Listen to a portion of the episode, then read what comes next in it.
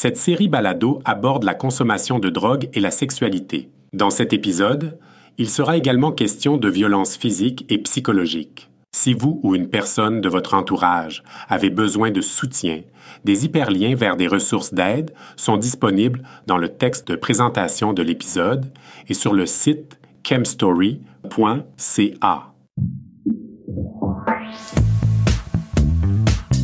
Vous écoutez Chemstory, une série balado créée par des personnes ayant une expérience vécue de chemsex. Je suis content de faire une balado sur ce qui m'a aidé à cesser de prendre de la drogue. Maintenant, c'est fini, j'en prends plus. J'ai pris du cristal meth en 2016 pendant six mois. J'ai pensé mourir. J'ai fait des rechutes. Aujourd'hui, c'est bien fini. Je veux partager avec vous ce qui m'a été utile et ce qui me nuit dans mon rétablissement. J'aimerais tout vous dire. D'abord pourquoi j'ai consommé, comment a été importante euh, ma médecin de famille, un psychologue euh, dans le réseau de la santé qui m'a offert plus que de l'écoute active, approche humaniste, une intervenante du CRDM pendant un an, mon amoureux, les intervenantes communautaires du comité social Centre-Sud, les gens du groupe impacté. Aussi, il y a eu toutes les personnes qui font de la course à pied avec moi et de la méditation qui ont été aussi importants. J'ai observé que les liens que j'ai tissés à travers les groupes que je viens de vous énumérer, les intervenants, ont été très aidants. Le psychiatre et auteur Gabor Maté m'a permis de comprendre pourquoi. Je vous en parle. Parmi les auteurs que j'ai lus et que je vous suggère qui m'ont aidé pendant mon rétablissement, il y a eu d'abord le docteur euh, Marshall Rosenberg, un psychologue américain, l'approche humaniste. Euh, c'est euh, l'auteur de la communication non violente qui est enseigné partout à travers le monde. Il nous montre l'importance d'exprimer nos besoins, et de vivre des expériences d'empathie avec les autres. D'autres lectures aidantes, il y a eu euh, Ramani à propos euh, des troubles de personnalité narcissique et euh, Marie-France Irigoyen.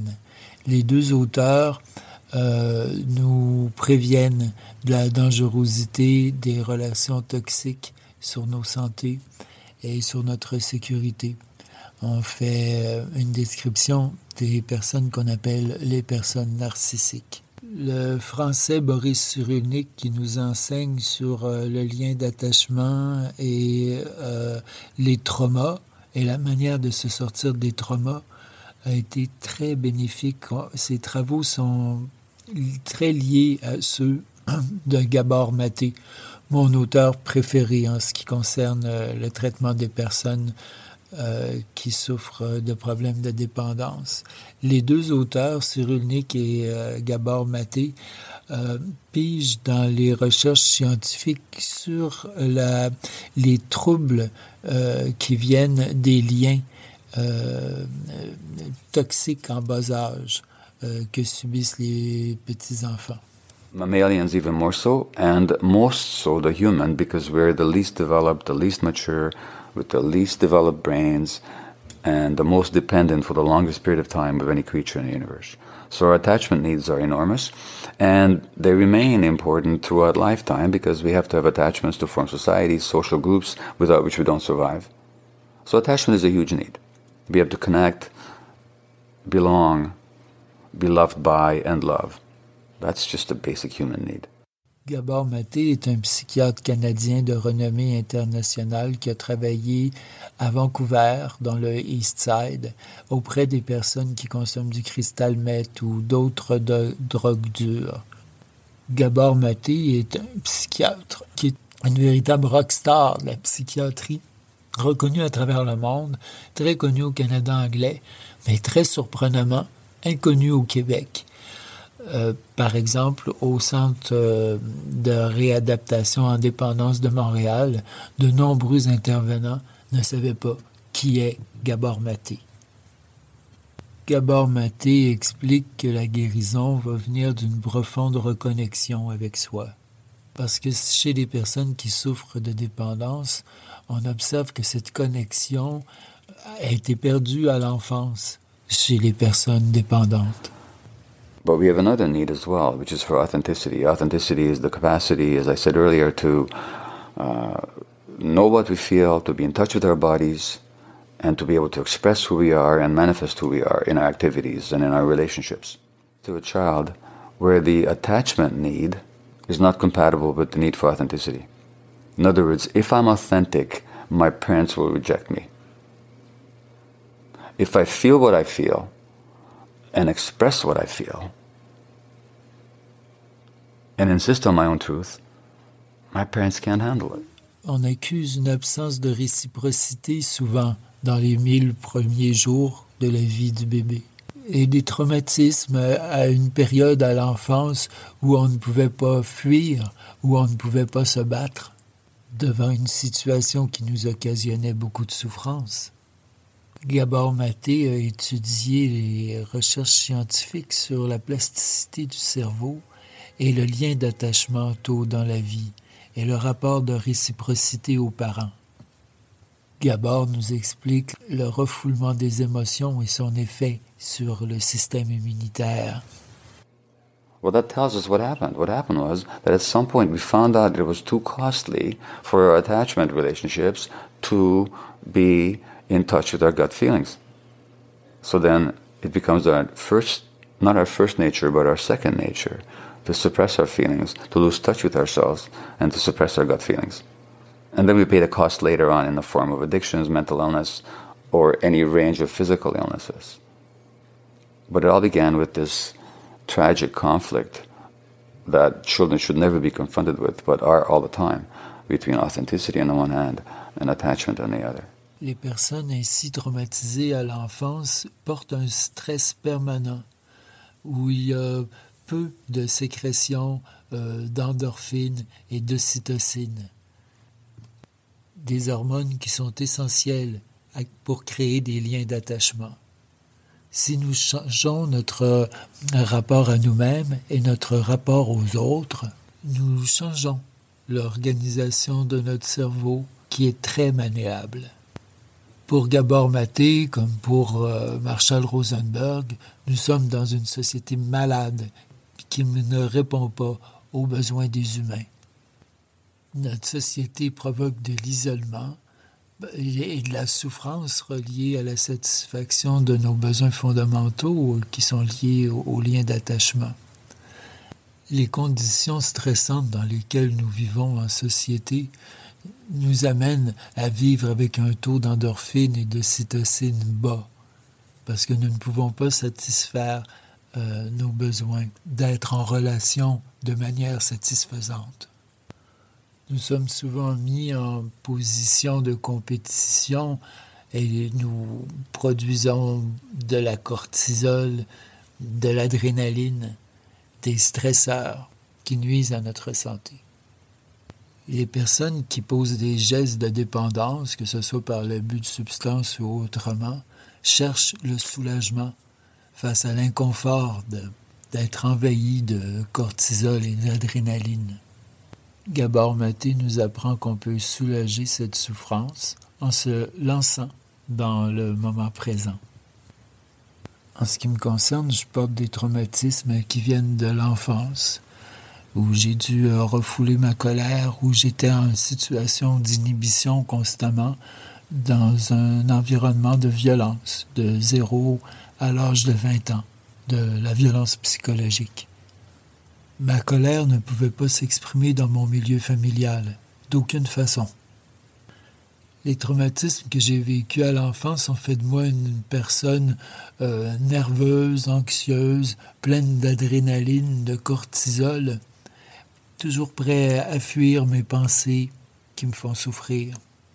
Je suis une personne émotive, pleine de peur, et souvent je m'éteins devant des personnes qui m'intimident. Moi, je n'ai pas accès à mon agressivité. Ma mère a été battue par mon grand-père pendant toute son enfance. Violemment, elle a été battue. C'est sa sœur qui me l'a dit après la mort de ma mère. Ma mère était dépressive. Elle a été hospitalisée tout de suite après ma naissance. Ça a été très difficile pendant les premiers mois de ma vie. Je pleurais sans cesse. Ma tante Gemma essayait de me consoler et n'y arrivait pas. Ma mère est revenue de ses opérations. Elle était dépressive. C'était difficile avec moi. Il n'y avait pas d'interaction. Il n'y avait pas de réciprocité. Entre nous, j'étais sa consolation la petite fille douce qu'elle aurait aimé avoir. Une petite fille douce qui n'a pas d'agressivité. Mon grand frère, six ans mon aîné, était méprisant, violent avec moi. Une haine qu'il a toujours eue envers moi, qui s'est exprimée librement pendant son enfance et son adolescence. Une haine à mon endroit qui a ensuite été retenue, mal retenue.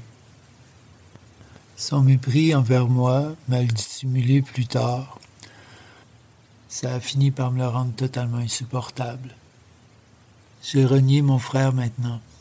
Ça a été un grand soulagement. Mais ça a été difficile. Vous savez, on peut aimer quelqu'un qu'on déteste, quelqu'un d'ignoble. Ce qui a fait de moi plus tard, comme je l'ai dit, une personne euh, anxieuse, qui s'éteint devant les personnes qui l'intimident. Et je suis allé dans tous les groupes que j'ai fréquentés à peu près de situations de harcèlement en situation de harcèlement, du harcèlement en milieu de travail notamment. Je baignais dans la cortisol et l'adrénaline sous le stress. Et je suis même devenu avocat pour essayer de me défendre. Et je peux vous dire qu'au Québec, la justice pour les personnes victimes de harcèlement en milieu de travail, particulièrement dans les milieux syndiqués, ça n'existe pas. En milieu de travail, les personnes en situation de responsabilité sont séduites par les pervers narcissiques. Les pervers narcissiques identifient rapidement les personnes anxieuses comme moi, qui ne savent pas se défendre, to stand for themselves. À mon dernier emploi au ministère de la Santé et des Services sociaux du Québec, un emploi de préposé aux bénéficiaires en CHSLD, ça a été la dernière fois que j'ai vécu une situation de harcèlement psychologique en milieu de travail.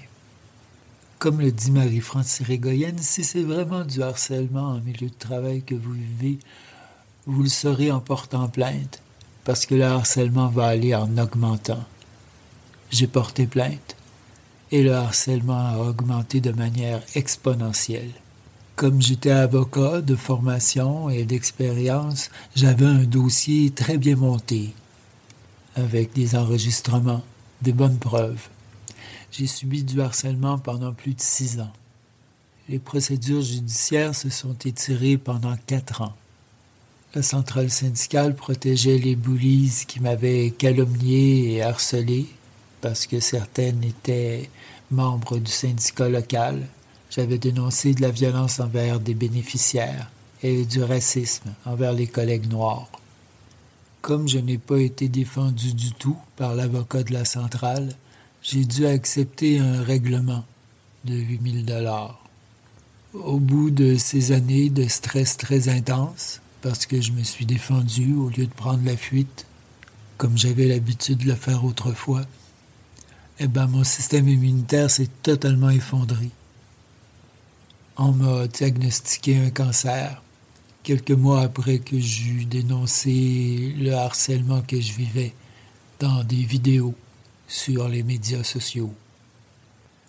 Un cancer de la gorge, pour celui qui ne sait pas dire les mots pour se défendre. Ces années de stress où je vivais dans la cortisol et l'adrénaline ont ruiné ma santé. Je goûtais rarement au plaisir qu'ont les gens heureux, les amoureux, qui sont pleins euh, d'endorphines, de sérotonine, de cytocine. Ce sont des neurotransmetteurs qui sont très peu actifs chez moi, étant donné que je suis souvent dans l'adversité, à me faire harceler, mépriser, rejeter, surtout à cause de mon caractère inhibé. Mais aussi parce que j'affirme mon homosexualité. Je suis un homme non binaire de genre féminin. Dans la culture dans laquelle nous baignons, je suis identifié à un genre féminin. Les moments de paix que j'ai vécus dans ma vie me sont souvent venus par l'usage de la drogue.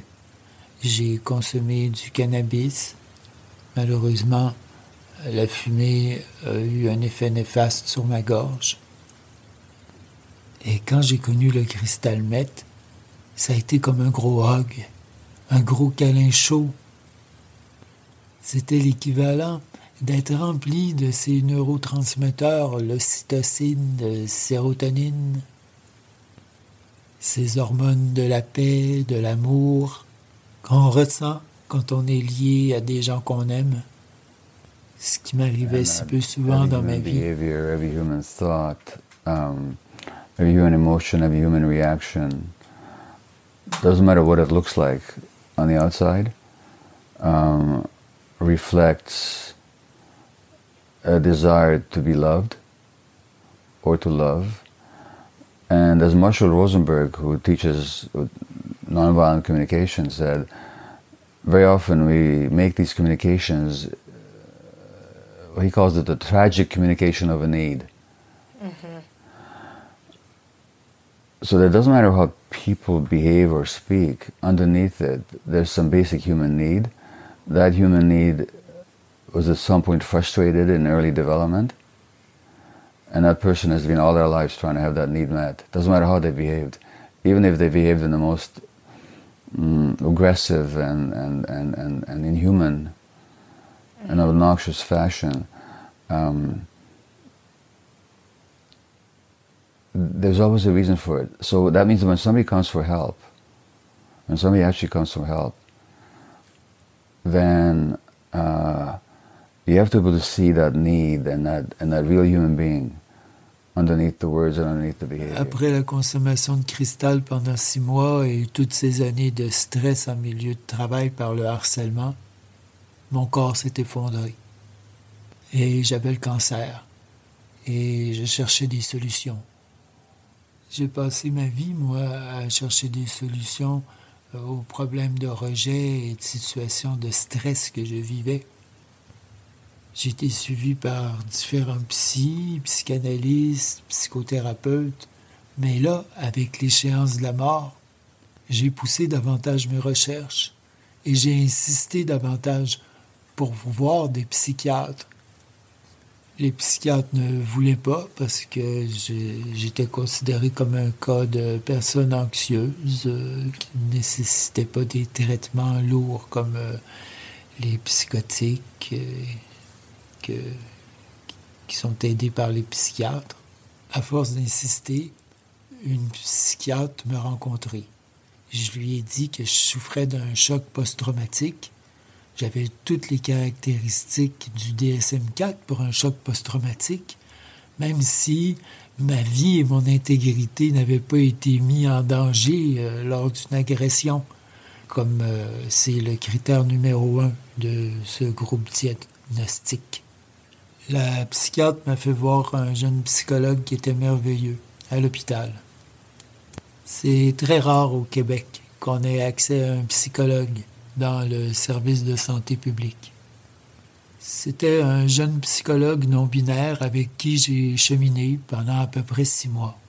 Au cours de cette psychothérapie, j'ai bien compris la profondeur du mal que m'a fait mon frère. Et c'est là que je l'ai renié et que je lui ai fait mes adieux à mon frère.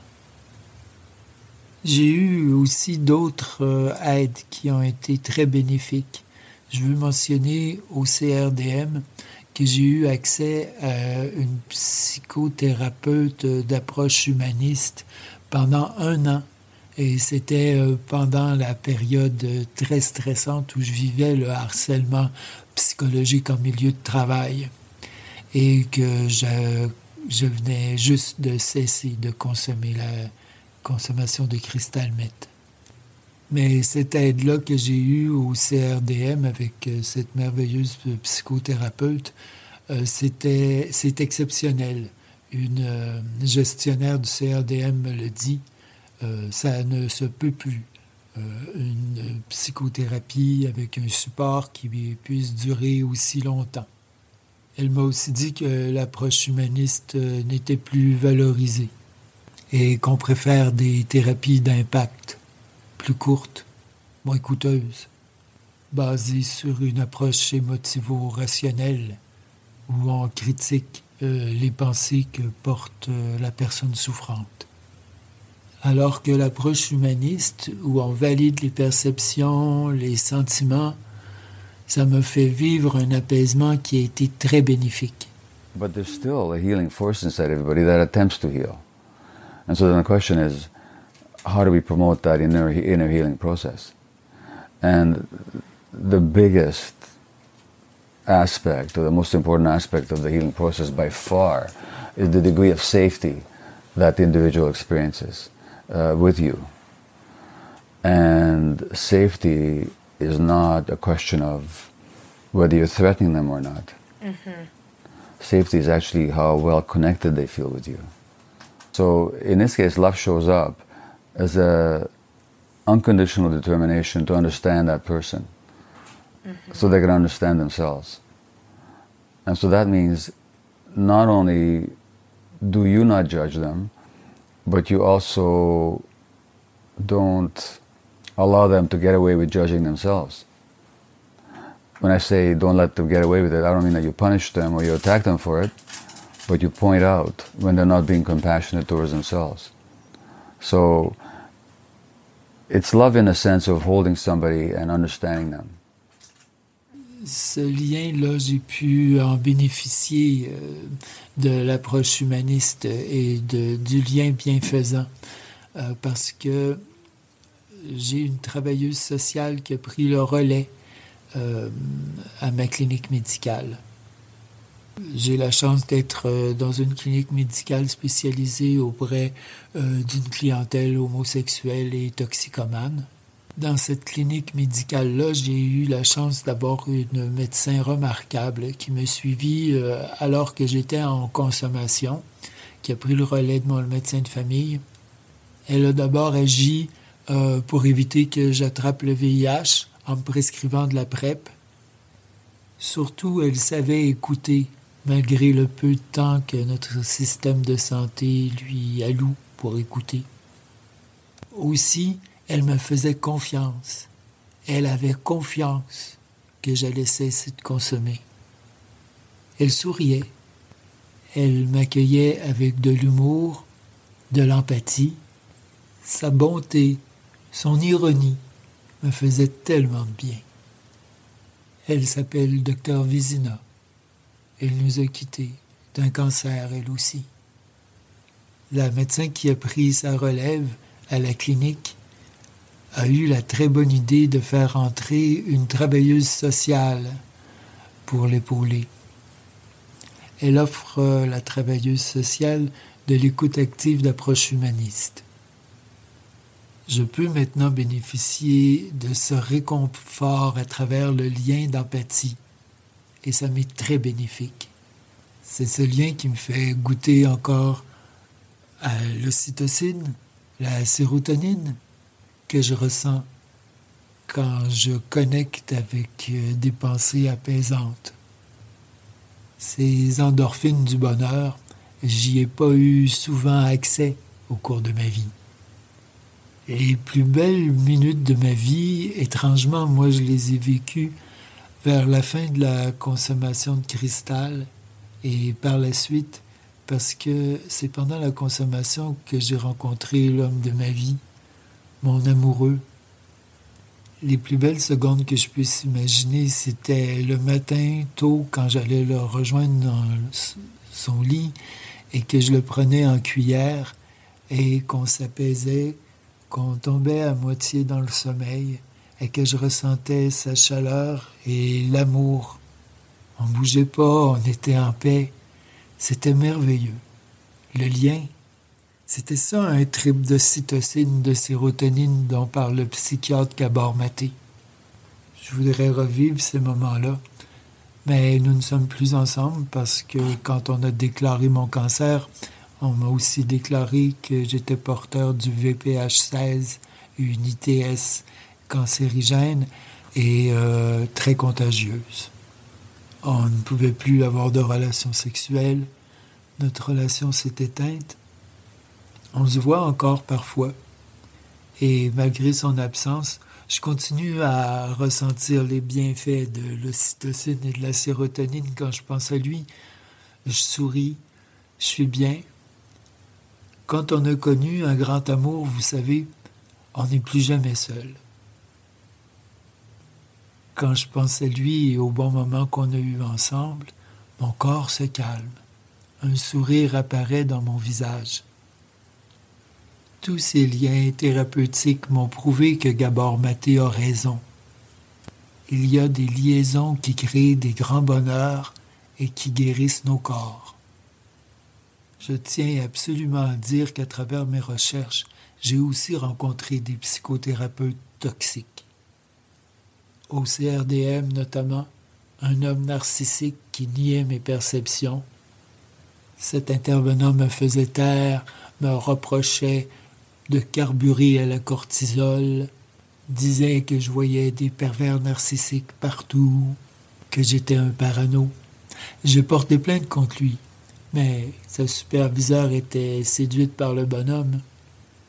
L'intervenant était très séduisant envers ses collègues et envers les figures de responsabilité. La superviseure a défendu l'intervenant et elle m'a dit que de l'aide thérapeutique comme j'en avais eu pendant un an avec euh, l'intervenante humaniste, ça n'existait plus au CRDM. C'est important de le dire et de le savoir. Il y a des personnes dans nos institutions qui se présentent pour offrir de l'aide et qui sont toxiques en réalité et qui sont soutenues par les gestionnaires.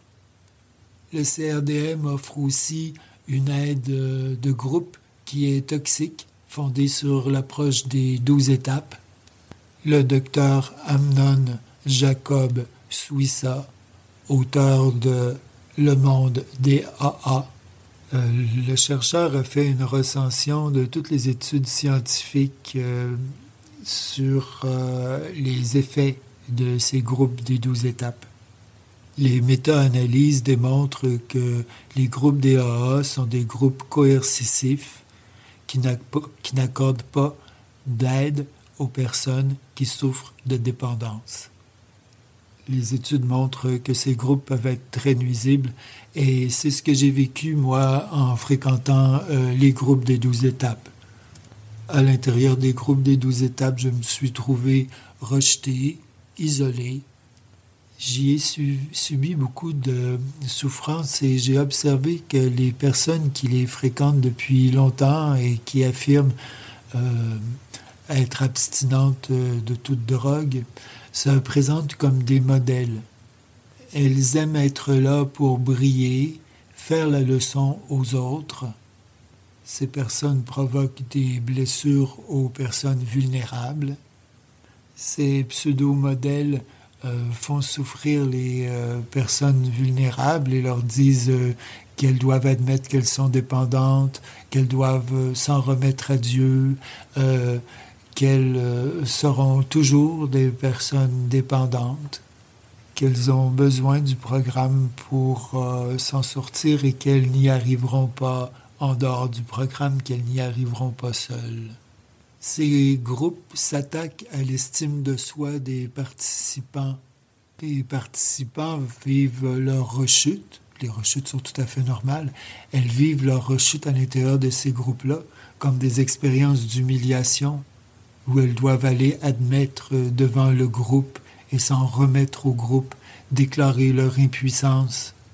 J'ai observé que les groupes de douze étapes sont des groupes toxiques et j'ai observé qu'ils n'ont aucun succès auprès des victimes du cristal meth. Les recherches scientifiques montrent que le succès réside dans les relations psychothérapeutiques avec une intervenante d'approche humaniste qui valorise le patient, lui manifeste de l'empathie et qui va l'aider à identifier la souffrance qui est derrière la consommation et derrière les comportements de dépendance. Hormis les relations d'aide qui m'ont été bienfaisantes, je veux aussi vous parler de l'importance pour moi dans mon rétablissement de la course à pied et de la méditation pleine conscience. Ce sont deux activités pour moi qui ont été l'occasion euh, de revivre du bien-être, du calme, de me reconnecter avec mon corps et avec mon souffle et de vivre le bien-être qu'on ressent quand on déclenche la production de cytocine et de sérotonine.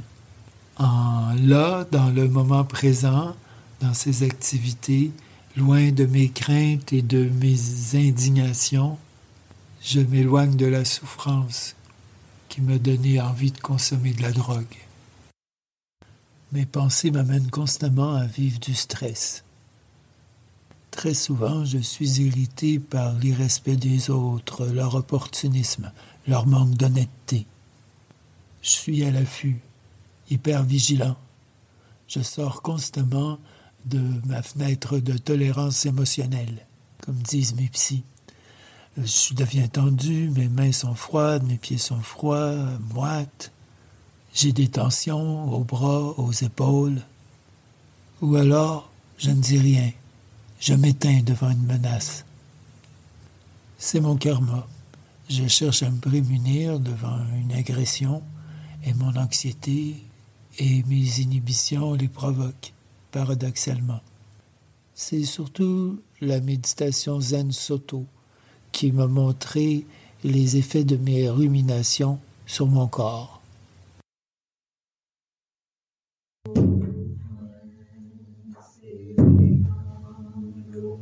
Les percussions sur du cuivre ou du bois dans mon centre de méditation zen rythment ma présence au dojo. Le maillet de bois, le gros gong suspendu, la cloche chousseau, les clochettes inkin m'invitent à faire zazen. Dans les grands espaces de silence qu'elle m'offre, j'apprends que je peux laisser mourir mes pensées M'abandonner et ressentir un grand calme, comme si l'univers me donnait un gros hug. Ici, c'est l'univers qui vient me faire un gros câlin, à défaut des humains. Une présence que j'ai appris à ignorer me donne de la chaleur et de la sécurité.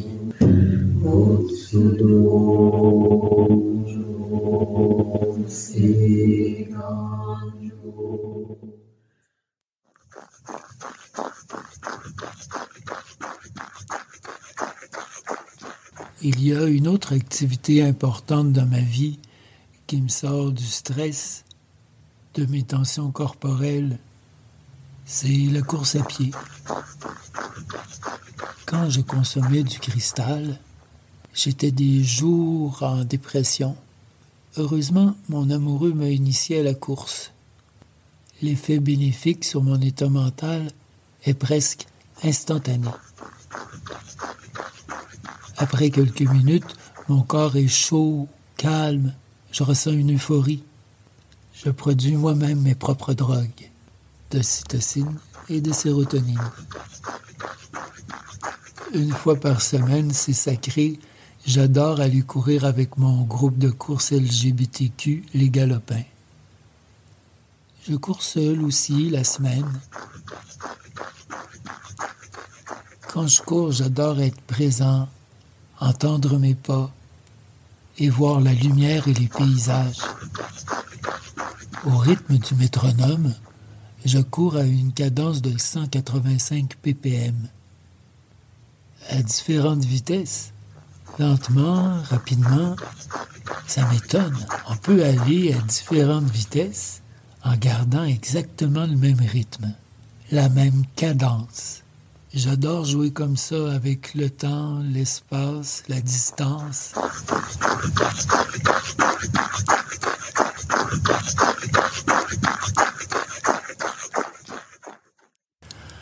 J'espère très fort que mon partage sur ce qui m'a aidé par rapport à ma dépendance vous a apporté quelque chose. Je veux terminer sur les beaux mots d'Éric Noël, un participant de l'équipe de village.com. allez voir leurs vidéos. Éric Noël dit J'aurais envie que les gens changent leur regard sur les gens qui consomment des drogues. Quelqu'un qui consomme, c'est quelqu'un qui cherche une solution à un problème qui est en train de vivre. Quelqu'un qui consomme, il ne fait pas de mal à personne sauf à lui-même. C'est lui-même qui est dans son combat face à sa souffrance. Alors soyons indulgents, soyons gentils, soyons à l'écoute, soyons présents pour les gens qui souffrent dans notre communauté.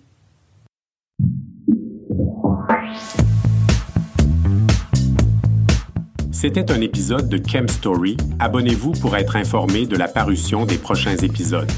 Pour en savoir plus sur le projet, pour raconter votre histoire ou pour une liste de ressources d'aide et de soutien en lien avec le chemsex, visitez chemstory.ca.